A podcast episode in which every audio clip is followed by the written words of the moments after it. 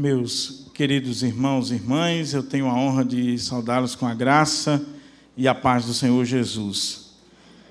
Para mim é uma alegria poder estar aqui nesta noite, em especial é, para participar da ordenação ao Sagrado Ministério do nosso irmão Henrique e com a tarefa de trazer uma palavra da parte do Senhor, não só para o novo pastor, mas também para a igreja. E é de fato isso que eu quero fazer nesta noite. Eu quero trazer uma palavra para o pastor, para o ministro, que será ordenado, que será empossado é, aqui nesta igreja. E a segunda parte é, da nossa pregação será direcionada para a congregação, para cada um dos irmãos. Para isso, eu quero me basear no texto do profeta Ezequiel. Gostaria de convidar a igreja a abrir a palavra do Senhor no livro do profeta Ezequiel, um livro talvez pouco conhecido, mas extremamente importante Principalmente esse texto que nós vamos ler, creio eu, tem uma mensagem para o pastor e para a igreja. Ezequiel capítulo 33. Vai ficar bem fácil para os irmãos guardarem o texto. Não só porque a comissão vai ouvir o sermão hoje e amanhã, que eu vou estar pregando na outra ordenação, né? O mesmo texto, mas porque é Ezequiel capítulo 33, versículo 30 ao 33. Então fica fácil guardar aí a palavra do Senhor para os nossos corações.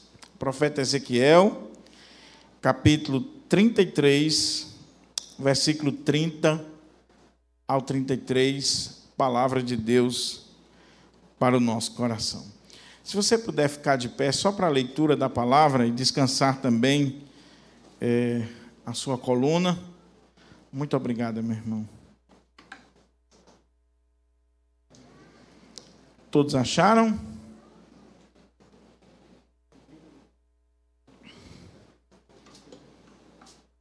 Ezequiel, capítulo 33, do verso 30 ao 33. Diz assim a palavra do Senhor: Quanto a ti, ó filho do homem, os filhos do teu povo falam de ti junto aos muros e nas portas das casas.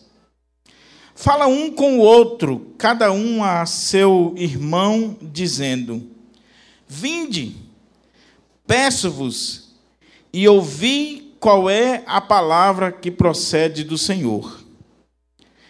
Eles vêm a ti como povo costuma vir, e se assentam diante de ti como meu povo, e ouvem as tuas palavras, mas não as põem por obra, pois com a boca professam muito amor, mas o coração só ambiciona lucros. Eis que tu és para eles como quem canta canções de amor, que tem voz suave e tange bem, porque ouvem as tuas palavras, mas não as põem por obra. Mas, quando vier isto, e aí vem, então saberão que houve no meio deles um profeta. A igreja pode assentar-se. Nós vamos orar ao Senhor, pedindo ao Senhor que nos ilumine, que fale o nosso coração, que de fato seja uma palavra de edificação, de instrução para a vida do novo ministro e para a igreja do Senhor aqui reunida. Pai, em nome de Jesus, eu quero pedir, Senhor, que o teu Espírito Santo, que inspirou esse texto, possa agora aplicar esse texto aos nossos corações. Que o Senhor fale conosco, que o Senhor fale com o novo ministro dessa igreja, que o Senhor fale com essa igreja em particular, Que o Senhor nos instrua, nos edifique, nos exorte para a glória do teu nome. Que o teu Espírito Santo possa movimentar os nossos corações e que nós possamos sair daqui conscientes de que nós ouvimos a tua voz. Que as palavras dos meus lábios e o meditar do meu coração sejam agradáveis diante de ti, ó Senhor, rocha minha e redentor meu. Amém. Amém. Uma palavra ao pastor e à igreja. O texto que nós acabamos de ler, ele é um texto que fala muito ao meu coração e é muito caro para a minha vida. Esse foi o texto que o professor Sérgio Ribeiro Lira, do Seminário Presbiteriano do Norte, conhecido do pastor Luiz, ele leu para a nossa turma na última semana de aula. Nós estávamos concluindo o curso, quase a aula da saudade, e o pastor Sérgio Lira, ele chamou a nossa atenção para esse texto e deu como última tarefa do nosso curso que nós pudéssemos estar meditando nesse texto e construindo um sermão nesse texto, tirando aqui lições para o nosso pastorado e que nós pudéssemos levar isso para a nossa vida. Então esse texto ele é muito caro para mim, ele é muito importante na minha vida, Henrique, no meu ministério. E essa é uma das razões porque eu estou trazendo aqui para você e para a igreja. Esse texto fala sobre o ministério de Ezequiel. E é muito interessante, meus irmãos, numa ordenação pastoral, nós falarmos sobre o ministério. Agora, que tipo de ministério? Há pouco tempo eu estava em uma livraria e eu me deparei com um livro muito interessante cuja capa é assim, meio que bizarra e chama muita atenção. Eu acho que alguns aqui já viram. O título do livro era Não Quero Ser um Pastor Bacana.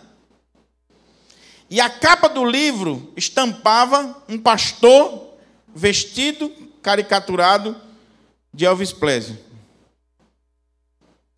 E esse livro ele fala sobre as igrejas emergentes. Essas igrejas que aderem a tudo aquilo que é novidade no mercado da fé e trazem para o seu contexto aquilo que o mundo está oferecendo.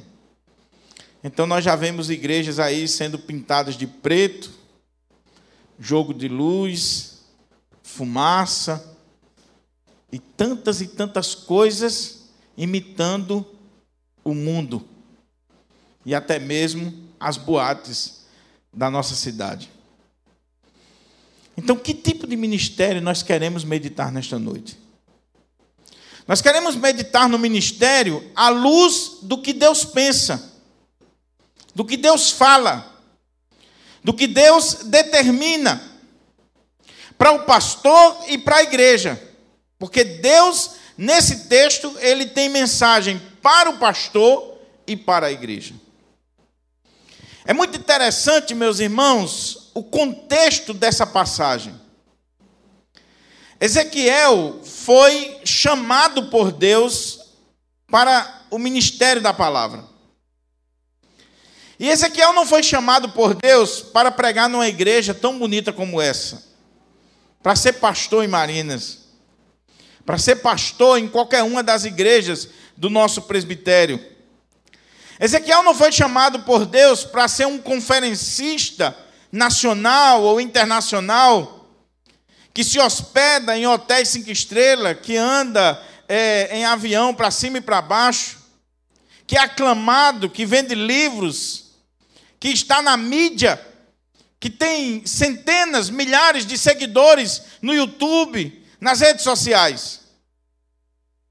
Ezequiel foi chamado por Deus para pregar não no púlpito de uma catedral, Mas Ezequiel foi chamado por Deus para pregar num contexto de cativeiro, de escravidão.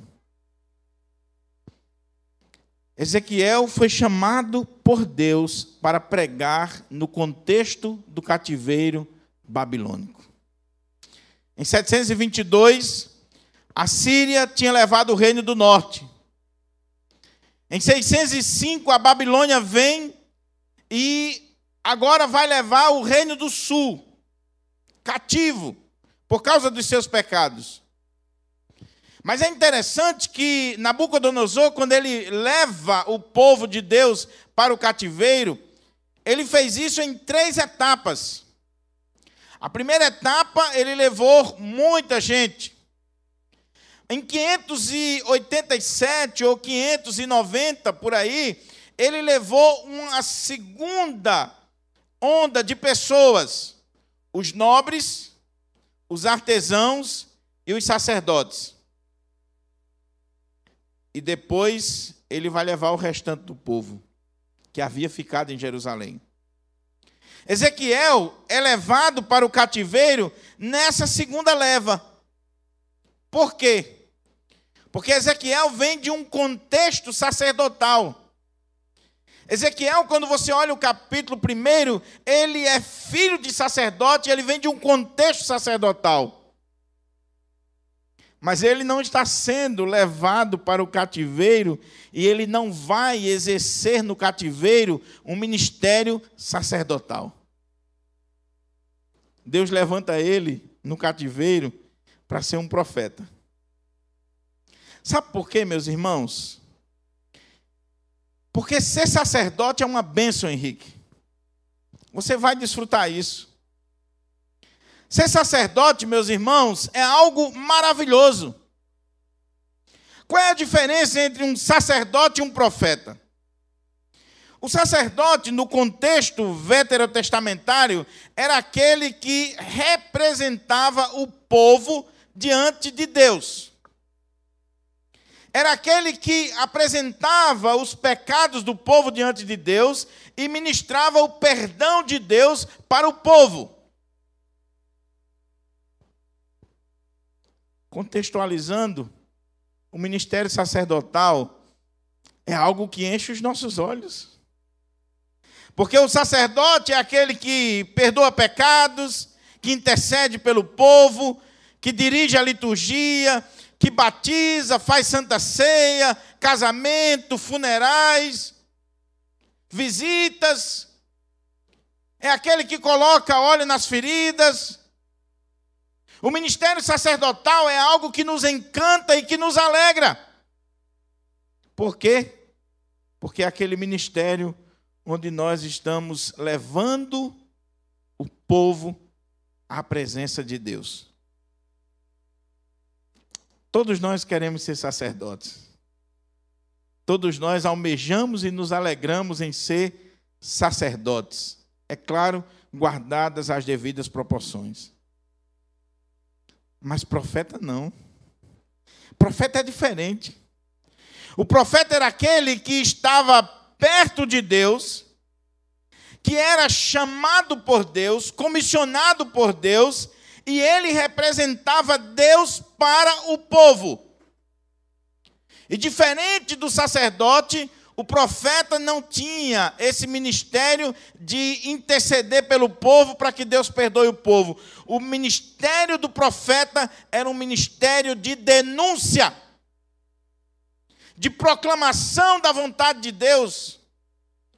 O ministério profético geralmente é um ministério que é levantado num tempo de crise, de apostasia e Deus levanta um homem e coloca ele como profeta diante do seu povo, para que ele traga uma palavra da parte de Deus para o seu povo, chamando o povo ao arrependimento, à confissão de pecados, ao quebrantamento, a uma vida de volta para Deus. Então, Ezequiel, que era descendente de sacerdote, que estava muito bem no templo fazendo os sacrifícios, lidando com ofertas, lidando com intercessão, De repente, Deus coloca ele no cativeiro para que ele traga uma mensagem para aquele povo, uma mensagem não palatável, não adocicada, não uma mensagem simples, mas uma mensagem dura da parte do Senhor. Sabe por quê? Porque quando o povo foi para o cativeiro babilônico, alguns falsos profetas se levantaram e começaram a dizer para o povo que o cativeiro duraria poucos anos. Que o povo tivesse paciência, que logo, logo aquilo ali iria passar, porque Deus estava revelando que o cativeiro duraria pouco tempo. Era questão de dias, de meses. Havia um grupo que tinha ficado em Jerusalém e alimentava a esperança de que, como Jerusalém era a cidade de Deus, era a cidade de Davi, onde estava a presença de Deus, ela não seria completamente destruída e eles criam que aqueles que haviam ido para o cativeiro voltariam logo. E Deus levanta Ezequiel. Deus dá revelações para Ezequiel dizendo assim: diga para o povo que eles não vão voltar logo assim, não. Diga para o povo que o cativeiro vai durar mais tempo do que eles imaginam. Ezequiel é levantado por Deus para pregar para os que estão no cativeiro, para os que ficaram em Jerusalém e para as nações circunvizinhas. Ezequiel tem revelações, visões da parte de Deus tremendas, bombásticas. O Senhor disse para ele: diga para o povo que a coisa vai apertar ainda mais. Diga para o povo que Jerusalém vai ser destruída completamente. Vai ficar desolada que aqueles que ainda estão lá, que continuam em Jerusalém, eles também serão levados cativos. E os que estão aqui, por mais que os falsos profetas estejam dizendo que a coisa vai melhorar, não vai melhorar agora, tão cedo. Você acha que é fácil isso? Não é melhor ficar no templo fazendo sacrifício, Henrique? Não é melhor ficar no templo recebendo lá as ofertas do povo, intercedendo diante de Deus pelo povo? Não é melhor ficar no ministério de intercessão do que receber o ofício sagrado de se colocar diante do povo em nome de Deus para denunciar o pecado do povo e trazer uma mensagem da parte de Deus para o povo? A coisa foi tão séria para Ezequiel que lá no cativeiro ele perdeu a delícia dos seus olhos, que era sua esposa.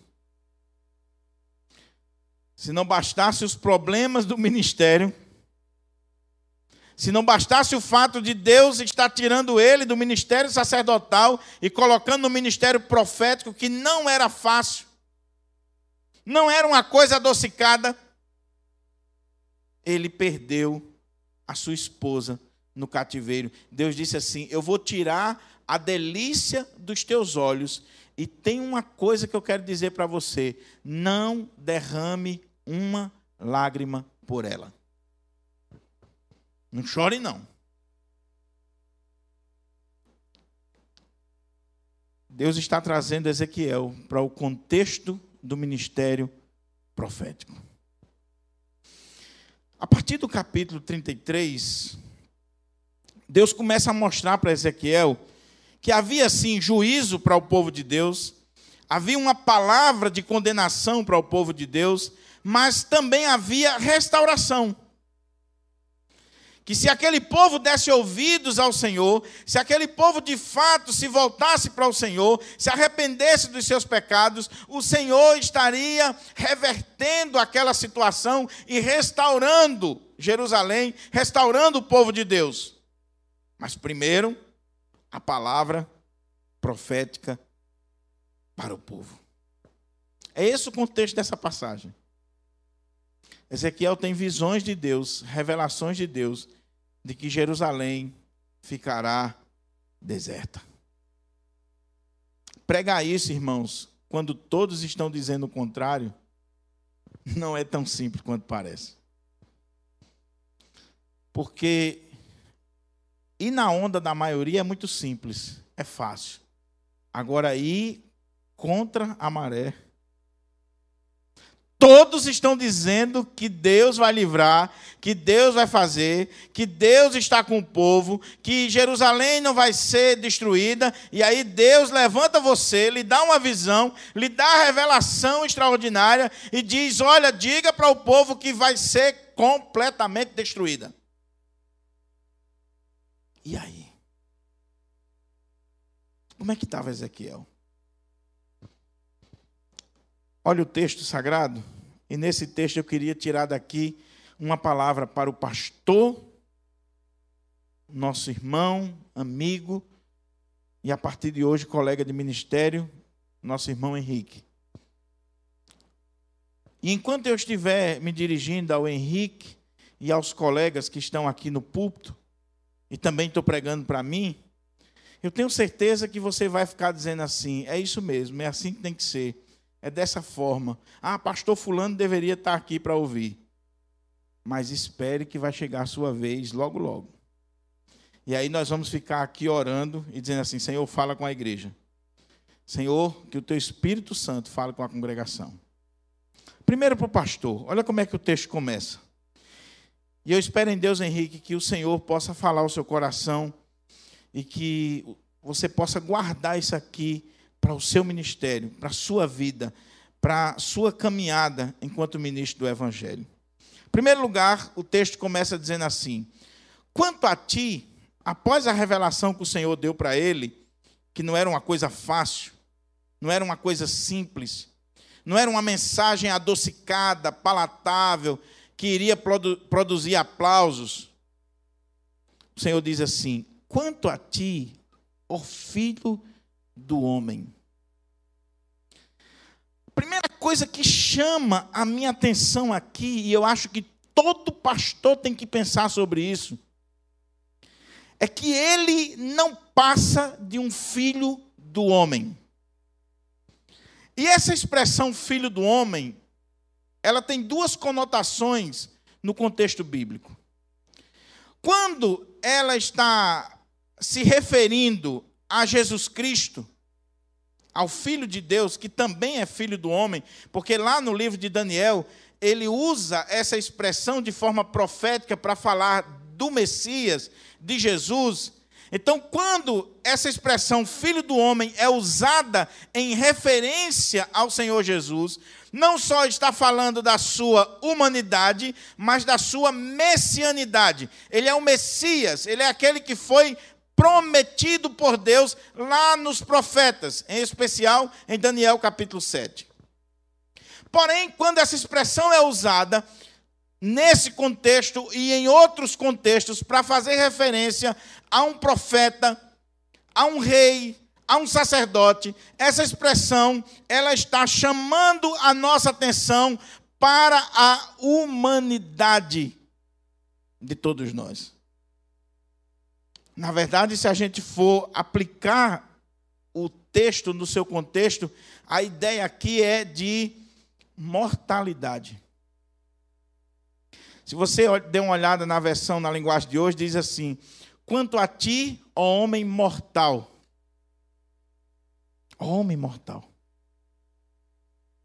Então, o que, que eu aprendo aqui, já de saída, para a minha vida, para os colegas e para o nosso querido irmão Henrique?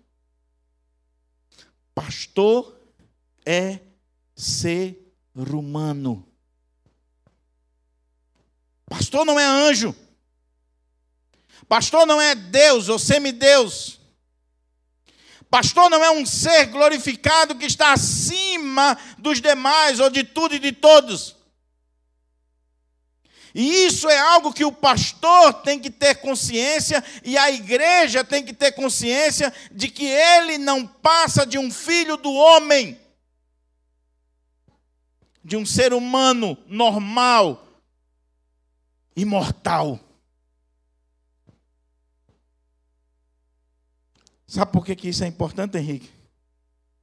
Porque a partir de hoje você vai ter a tentação, como todos nós temos, de achar que você está acima da média, que você está acima dos demais.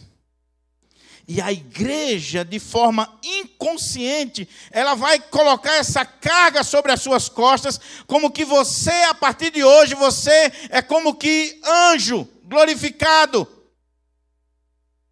Mas em nome de Jesus, igreja do Senhor que está aqui reunida, o reverendo Henrique, a partir de hoje, ele não deixa de ser ser humano. Ele é pastor, mas é filho do homem, é mortal ele tem necessidades físicas, emocionais. Ele é um ser humano como você. Como você. Você sabia que pastor chora?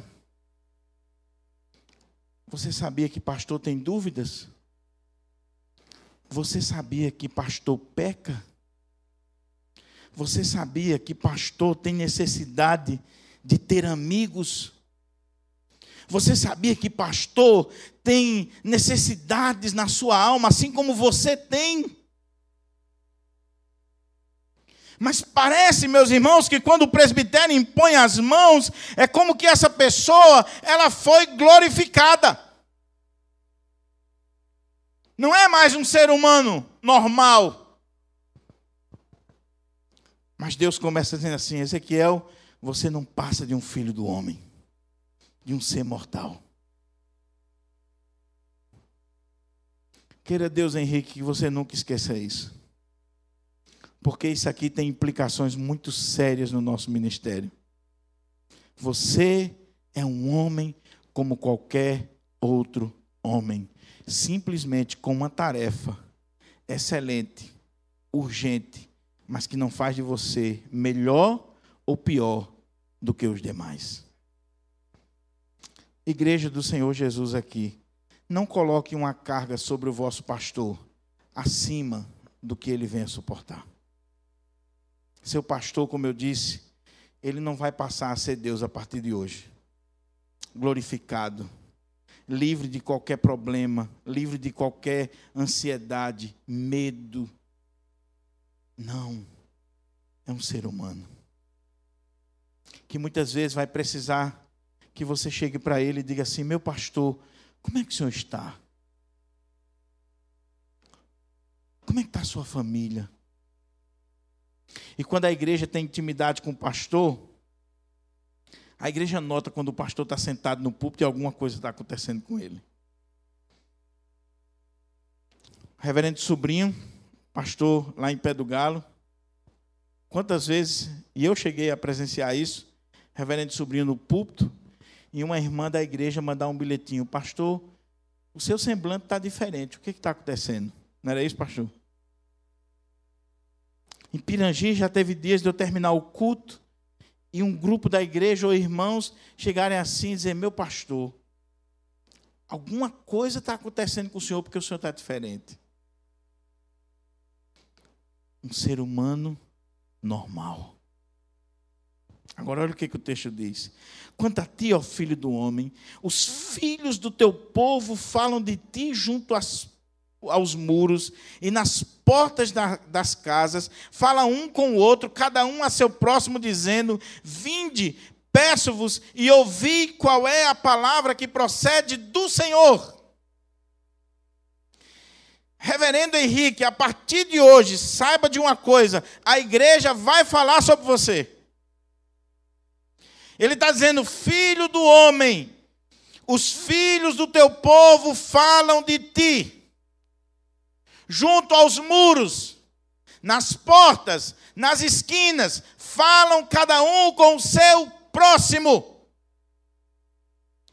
Coitado do pastor que achar que a igreja, que o povo não fala sobre ele, sobre a sua família, sobre os seus filhos, sobre a sua roupa, sobre a sua pregação, sobre o carro que ele comprou, sobre a forma como ele administra, se ele é dizimista ou não, se ele dá horário no gabinete pastoral, se ele é um homem de Deus. Coitado do pastor que achar que a igreja não fala. A igreja fala. Porque pense no nome doce, é nome de pastor. Pense. Pense numa sobremesa depois do jantar nos restaurantes da nossa cidade. Pense. Nome de pastor.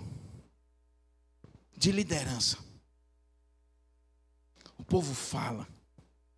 Agora veja, Henrique, que aqui tem um detalhe interessante, porque diz assim: Quanto a ti, ó filho do homem, os filhos do teu povo falam de ti junto aos muros e nas portas das casas, um com o outro, cada um ao seu irmão, dizendo: Eles falam, eles estão comentando, a igreja comenta, não seja inocente. Não ache que a igreja não vai comentar a seu respeito, que vai. Agora, qual é a diferença aqui de Ezequiel? Você notou? A igreja está falando bem. E olha o que, é que eles estão fazendo. Diz assim: Vinde, peço-vos, e ouvi qual é a palavra que procede do Senhor. Sabe o que estava acontecendo ali? Ezequiel estava no auge. Ezequiel era o cara. E não era início de ministério, não, viu? Não eram os primeiros dias de ministério, não. Porque os primeiros dias, Henrique, é uma bênção. Eu tenho um colega pastor que ele diz assim: toda vassoura nova varre bem. Os primeiros dias é uma bênção, meu irmão. Você está empolgado, a igreja está empolgada. Os primeiros dias é maravilhoso.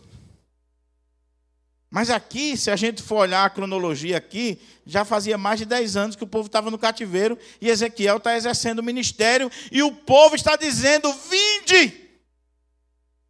Vamos ouvir a palavra que procede do Senhor. O cara pregava que era uma bênção. A igreja está falando bem dele, fazendo campanha a respeito do nome dele. Olha o que, é que o texto diz. Vinde, peço-vos e ouvi qual é a palavra que procede do Senhor. Eles vêm a ti como o povo costuma vir, e se assentam diante de ti como meu povo, e ouvem as tuas palavras. A igreja estava indo, o povo se assentava, o povo fazia campanha, o povo convidava, colocava no WhatsApp e no Facebook, estavam divulgando: tem um homem de Deus entre nós, que prega a palavra. O ministério de Ezequiel estava de vento em popa. Quem é o pastor que não se alegra com isso? Quem é o pastor que não fica feliz com isso? O povo dizendo: olha, vamos lá para Marinas, porque lá na Marinas agora tem um homem de Deus. Chegou um pregador novo lá, o camarada é bom, ele prega expositivo, ele prega a palavra do Senhor, o camarada prega que você precisa ver, vamos lá. E bota nas redes sociais e convida, coloca o carro à disposição, o povo está animado, o povo está vindo. Quem é o pastor que não se alegra com isso? Sabe o que, é que eles estavam dizendo de Ezequiel? Olha o que, é que o Senhor diz aqui para Ezequiel. Ele diz assim, versículo 32: Eis que tu és para eles como quem canta canções de amor, que tem voz suave e tange bem. O Senhor está dizendo, Ezequiel, você é o cara para eles. Eles estão fazendo campanha do seu nome, eles estão levando o seu nome aos quatro cantos. Eles vêm e se assentam diante de você. Para eles, Ezequiel, você é um pregador não só eloquente, mas você tem voz suave e você tange bem. Os estudiosos dizem que o que está acontecendo aqui é que Ezequiel, ele exercia um ministério profético, havia isso naquela época, de alguns profetas que tinham o dom não só de profetizar, mas de fazer isso com arte, em especial tocando harpas. Sabe o que Deus está dizendo para Ezequiel? Ezequiel, sabe o que a igreja está falando de você? que você não só prega a palavra do Senhor, que você tem uma voz bonita, uma voz suave, mas que você, além de pregar, você toca e canta. Já pensou? Eu já estava fora. Que eu sou desafinado, não sei tocar nada. Mas Ezequiel não.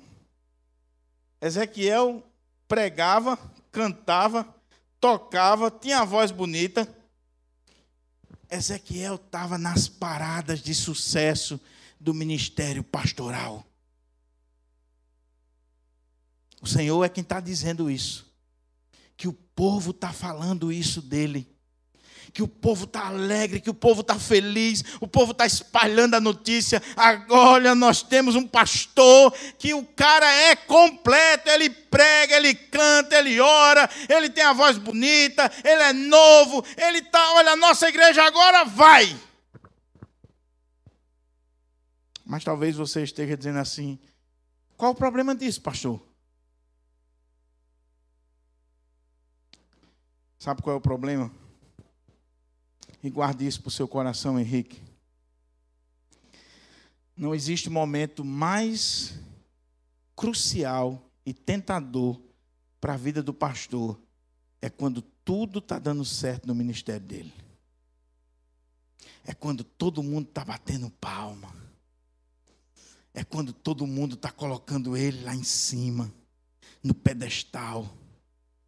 É quando ele é o cara que tem agenda superlotada ele vive para cima e para baixo. Ele é o pastor mais considerado do presbitério. Ele é o pregador mais aclamado da cidade, do estado, do país, internacional. Ele prega em congressos, cruzadas. Já não prega mais em igreja pequena. Ele é o cara considerado nos livros, na, nos vídeos, é, nos congressos, nas viagens internacionais. Ele está no auge e ele começa a dizer: Deus está me usando, Deus está abençoando. Para onde eu vou é uma multidão, centenas, milhares de de pessoas estão diante de mim, não existe momento mais terrível e delicado do ministério pastoral do que esse.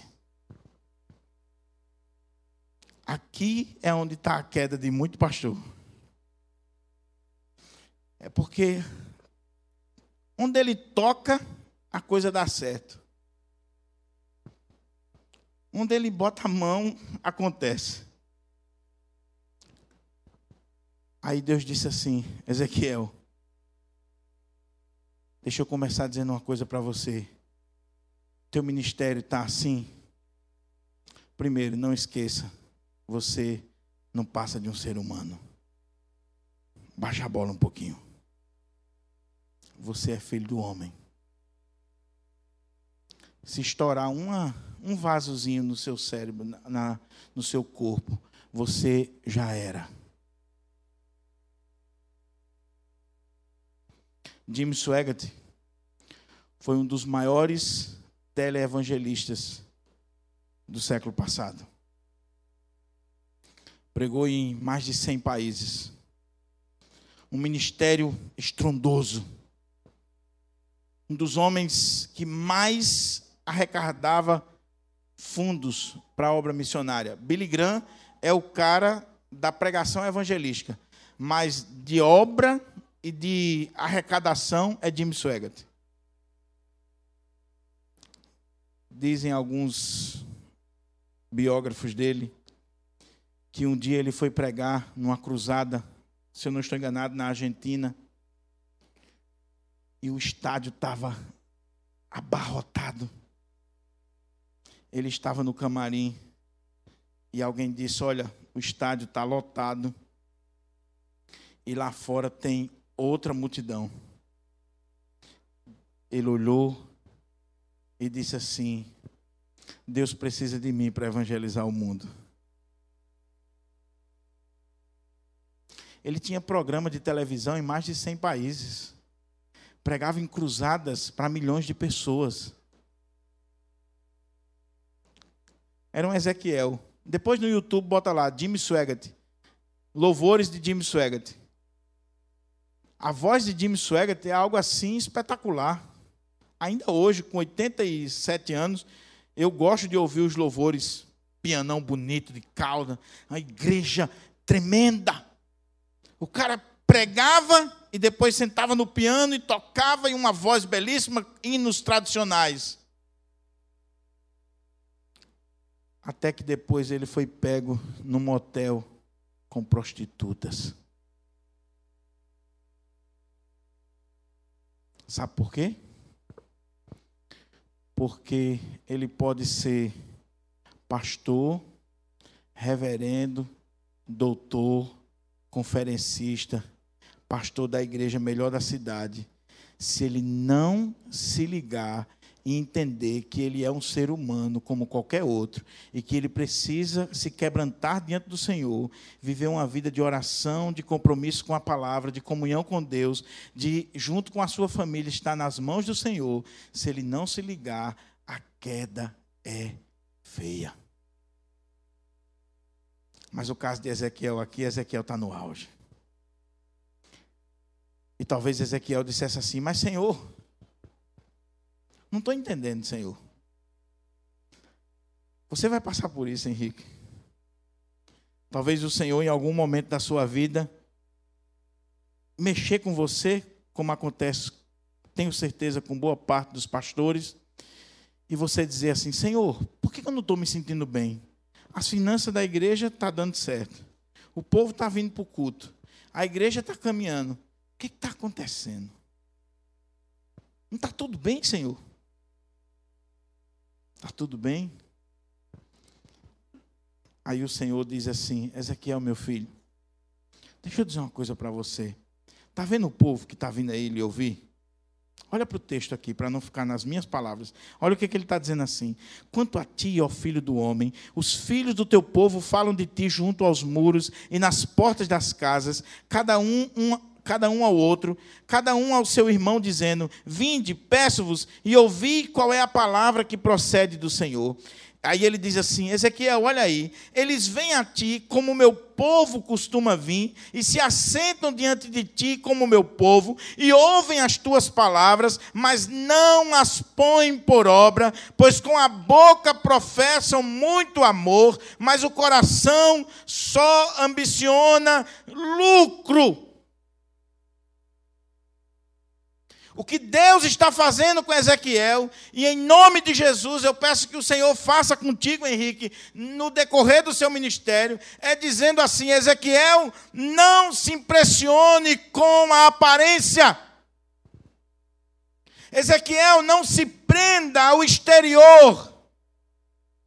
Ezequiel, não se impressione com o tamanho da igreja, com o número de pessoas que está vindo para lhe ouvir. Não se impressione com as curtidas no Facebook, com os seguidores no YouTube. Não se impressione com as pessoas que estão batendo palma para você, Ezequiel. Sabe esse povo que está vindo aqui lhe ouvir? Sabe esse povo que está fazendo campanha do seu nome? Sabe esse povo que está saindo aí dizendo: vamos ouvir o reverendo Henrique, vamos ouvir o pastor que toca, que canta, que prega, é muito bom. Ezequiel,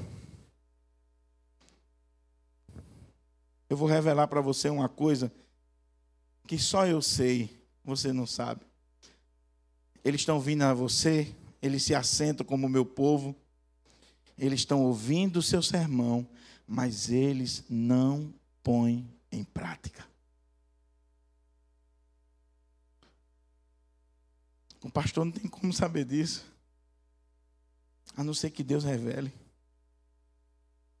E veja bem que o Senhor vai mais profundo ainda. Ele ainda diz assim, para machucar, está quebrando Ezequiel, porque de vez em quando o Papai do Céu quebra o nosso orgulho. Ezequiel, quem sabe, estava impressionado. O relatório dele no presbitério, olha. O relatório dele. O pastor mais famoso do presbitério. Prega, canta, tem a voz bonita, tem talento, o povo faz campanha, é o cara da mídia. E ele está todo feliz, todo empavonado. Aí o Senhor diz: Mas esse povo que veio lhe ouvir, está achando que ele está vindo para ouvir minha palavra? Está achando que esse povo aí está impressionado com a minha palavra? Sabe por que, que eles estão vindo, Ezequiel? Porque eles só ambicionam lucros. Olha, isso aqui. E sabe por que, que eles estão vindo ouvir você, Ezequiel? Sabe por que, que sua igrejinha está cheia, abarrotada? Porque você, para eles, Ezequiel, é como um cantor romântico que canta canções de amor. Em outras palavras, o que Deus está dizendo para Ezequiel é: Ezequiel, sabe por que, esse povo está vindo? Porque o seu sermão é água com açúcar. O seu sermão é romance. O seu sermão é só somebody love no ouvido das pessoas e todo mundo acha legal, porque é sempre aquela coisa: quatro passos para a vitória, você vai ser, feliz, é, venha para o culto da virada que você vai entrar 2021 assim. Sabe aquele pastor que é só o cara da motivação, da motivação, da motivação? É o cantor romântico. O povo chora, se alegra, convida os outros mas a pregação dele não muda nem a vida dele, nem a vida das pessoas que estão ali. Porque ele não está preocupado com a palavra de Deus, ele está preocupado com seguidores, com palmas. Ele está preocupado com curtidas. Ele é um cantor romântico. Ele não vai ser um profeta. O Senhor está revelando coisas difíceis para Ezequiel, e com certeza Ezequiel tremeu na base. Porque deixa eu dizer uma coisa para você, meu irmão: nenhum pastor gosta de pregar um sermão duro, nenhum pastor. Por mais corajoso que ele seja. Principalmente quando ele está na igreja há muitos anos. Porque você pregar um sermão duro quando você vai numa igreja que ninguém lhe conhece é fácil demais. Eu já tive oportunidade de pregar nas igrejas e quando termina o culto, já por umas três vezes, a pessoa na porta me pegou assim e disse: Ó, oh, Lázaro, o pastor contou minha vida para você, não foi? eu digo: Não, eu cheguei na hora do culto. Não, não tem como não, você disse tudo da minha vida. Pastor só pode ter falado. Eu Seu pastor não falou nada. Mas se a palavra de Deus pegou você, se ajeite. Deus está dizendo para Ezequiel: Ezequiel, deixe de ser cantor romântico. Deixe de estar tá fazendo coceira no ouvido do povo. Deixe de ser pregador só daqueles textos adocicados, palatáveis. Deixe de ser aquele pregador dos salmos. Pregar os salmos é uma benção, meu irmão. O povo gosta, o povo se deleita. Salmo 91, Salmo 127, é uma benção. Eu quero ver você pregar os profetas. Eu quero ver você pregar arrependimento. Eu quero ver você pregar sobre os textos da palavra de Deus que confronta a sua congregação. Mas Deus está dizendo, Ezequiel, dá um zoom no coração desse povo. Vem cá, vem, Ezequiel, dá uma olhada aqui. Está vendo o povo falando de você, Ezequiel? Olha, olha o que, é que eles estão falando no canto, nas ruas e tal. Estão dizendo, Ezequiel é o cara, Ezequiel tange bem, toca. Ezequiel tem voz suave. Ezequiel é como um cantor romântico. Olha, é uma benção ouvir o nosso pastor. O nosso pastor, olha, é tão bom. Eu estou até em pecado, mas eu nunca fui confrontado na igreja. Sabe aquele camarada que está em pecado, vem para a igreja e sai feliz da vida porque não foi confrontado? É diferente de dois casos que eu vi. Um na nossa igreja e outro com um membro de uma congregação nossa. Um membro da nossa congregação estava traindo a esposa e foi com a amante para o culto. Para um culto em uma igreja. Não na nossa nem na congregação, para outra igreja. Porque hoje a coisa está tão séria, tanto pilantra dentro das igrejas, que o cara está em adultério, em safadeza e ainda vai para o culto. Já pensou? Quando não vai para dele, vai para outra, com a amante. E aí o cara pegou a amante e foi para um culto numa igreja. Ninguém sabia. Chegou lá, sentou. Quando ele sentou, chegou na hora da pregação, igreja batista, viu? Foi Assembleia de Deus, não. Igreja batista. Eu creio que Deus usa até os tradicionais. Igreja Batista, quando o pastor abriu a palavra, o pastor meteu o aço sobre adultério e vai, vai, vai, vai apertando, e o cara já se encolhendo. E o pastor diz assim: ainda tem caba sem vergonha que vem para a igreja com amante e tal. E o cara, eita! Profeta de Deus. Outra aconteceu na nossa igreja. Eu não sabia. Confesso aos irmãos que eu não sabia. Mas se eu soubesse, eu tinha feito do mesmo jeito. Não, tem, não ia mudar, não. Tinha um, um pessoal na nossa igreja que estava se congregando. Pessoal militar que vem aqui para Natal, passa um ano, né, depois vai embora. E tinha um do grupo lá, estava se congregando conosco. Aí ele trouxe a namoradinha dele, descrente, para a igreja e a sogra. E eu estava pregando expositivo Malaquias exatamente sobre casamento misto. Olha. Na noite que eu estava pregando. E eu dei uma arrepiada no texto, pregando o texto. E aí, quando foi no outro dia, eu recebi uma mensagem dos meninos no quartel, dizendo assim: Pastor, você não sabe da boa. Disse? Disse: Fulano tá doidinho. Disse? Disse: Rapaz, a linguagem militar, o Lázaro vai conhecer. Rapaz, o pastor Diogo ontem foi hot. Arrepiou, meu irmão. Meu irmão, aquilo não é pregação de domingo de noite, não, cara. Aquilo é pregação no culto de doutrina. Isso que foi que houve? Rapaz, ele falou contra casamento misto. Eu estava com minha namoradinha descrente e a sogra, cara. Pelo amor de Deus, não vou mais lá, não. Porque é assim hoje, irmão. Às vezes, você traz a pessoa em pecado para a igreja e você quer que o pastor mude a mensagem. Olha, pastor, está vindo aí um membro da minha família visitando. Dá uma aliviada hoje. Dá uma aliviadazinha. Qual é o texto que você vai pregar? Ou então, pastor Henrique não está sabendo de nada, mas Deus usou ele. E aí a pessoa diz: Olha, pastor, o senhor foi muito indelicado. Deus não te chamou para ser cantor romântico, Deus te chamou para ser profeta. Mas eu quero concluir com uma mensagem para a igreja. Até agora você está aí dizendo assim, glória, aleluia. Alguns até estão agradecendo porque eu estiquei um pouquinho, né, pastor Luiz? Assim, ele vai ter que terminar, então a gente está na bênção. Eu sei que tem pouco tempo, mas não vai escapar, não. Olha o que, que o texto está dizendo aqui para Ezequiel. Eis que esse povo vem, se assenta diante de você, ouve a minha palavra, mas não a põe por obra, porque o seu coração só ambiciona lucros. Deixa eu fazer uma perguntinha para você, meu irmão, minha irmã, de coração, com todo o amor. Se você quiser ficar com raiva de mim, não tem problema. O que que ele traz nessa igreja? Por que, que você está aqui? Por que, que você é membro de Marinas? Por que, que você vem para o culto? Por que, que você participa do ministério de louvor dessa igreja? Qual é a motivação no seu coração para você ser líder nessa igreja? O que que move você para que você. Quais são os cultos na semana aqui, Luizinho? Terça-feira. Terça, domingo de manhã, domingo de noite. O que que traz você aqui? Por que que você vem? Já parou para pensar? Já parou para refletir sobre isso?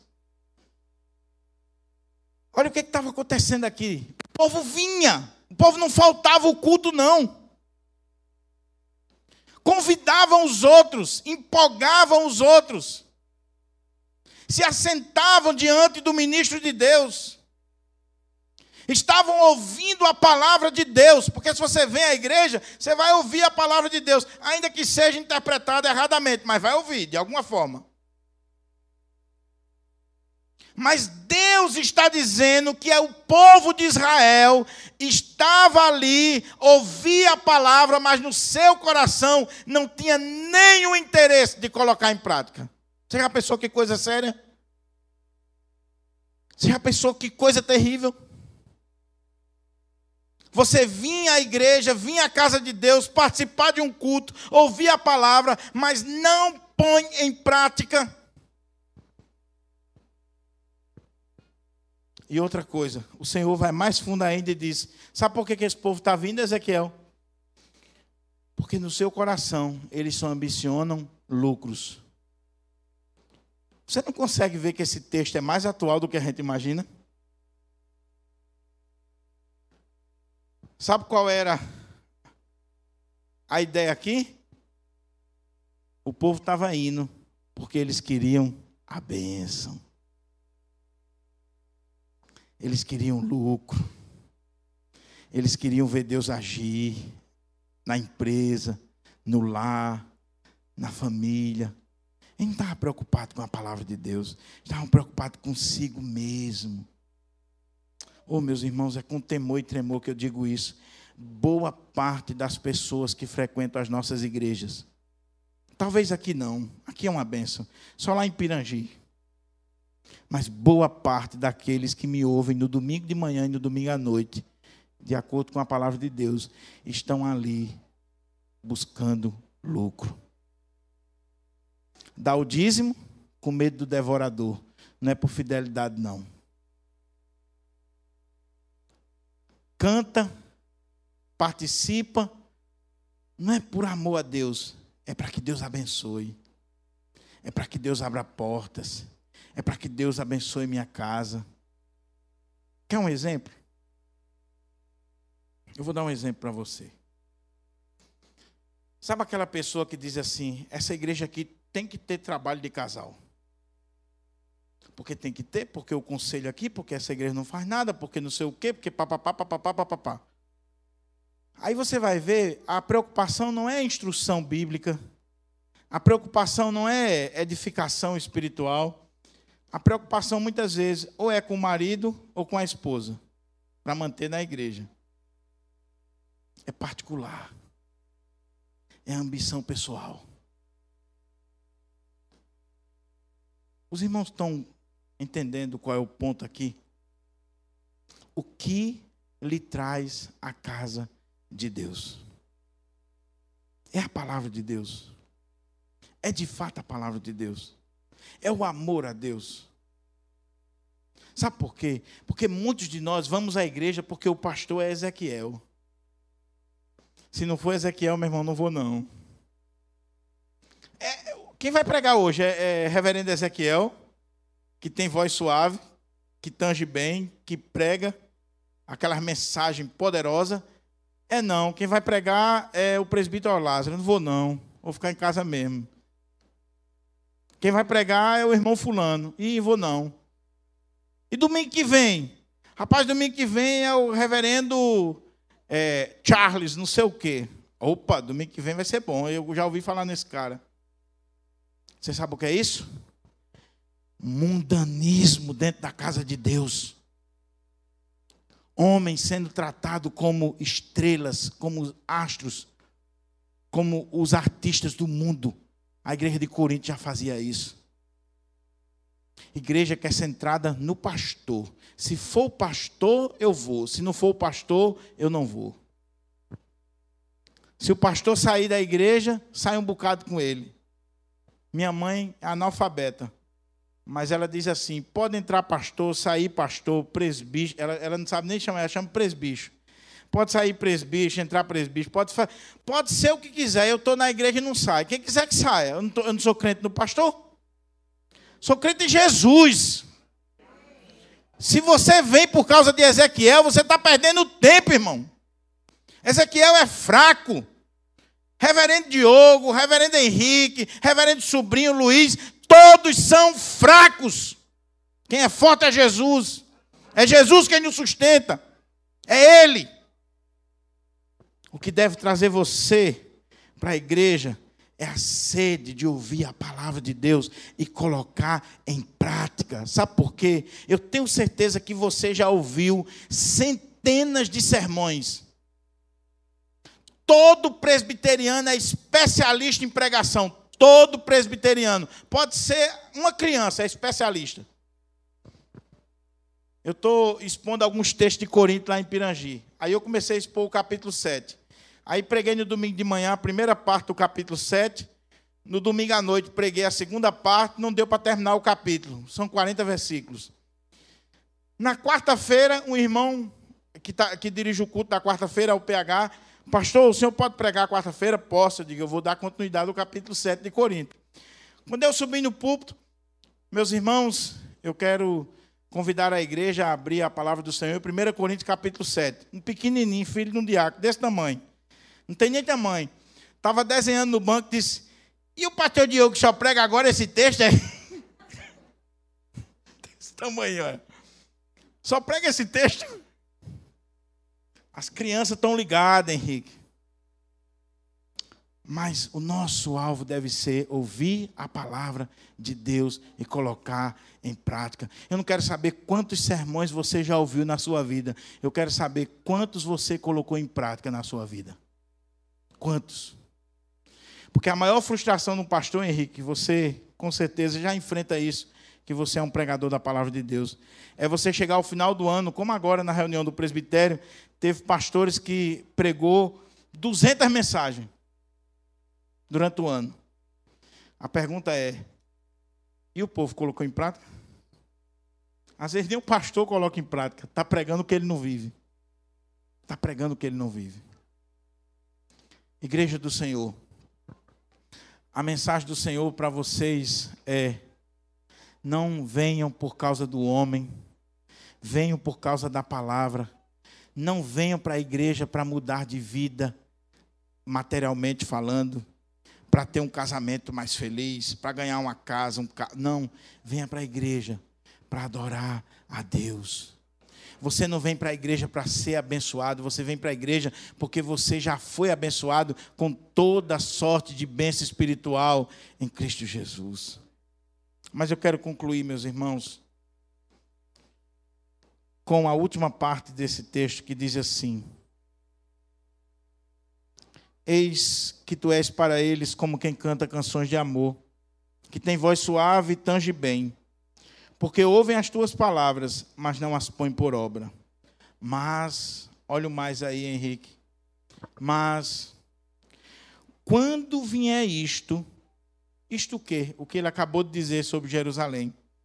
Mas quando vier isto, e aí vem, então saberão que houve no meio deles um profeta.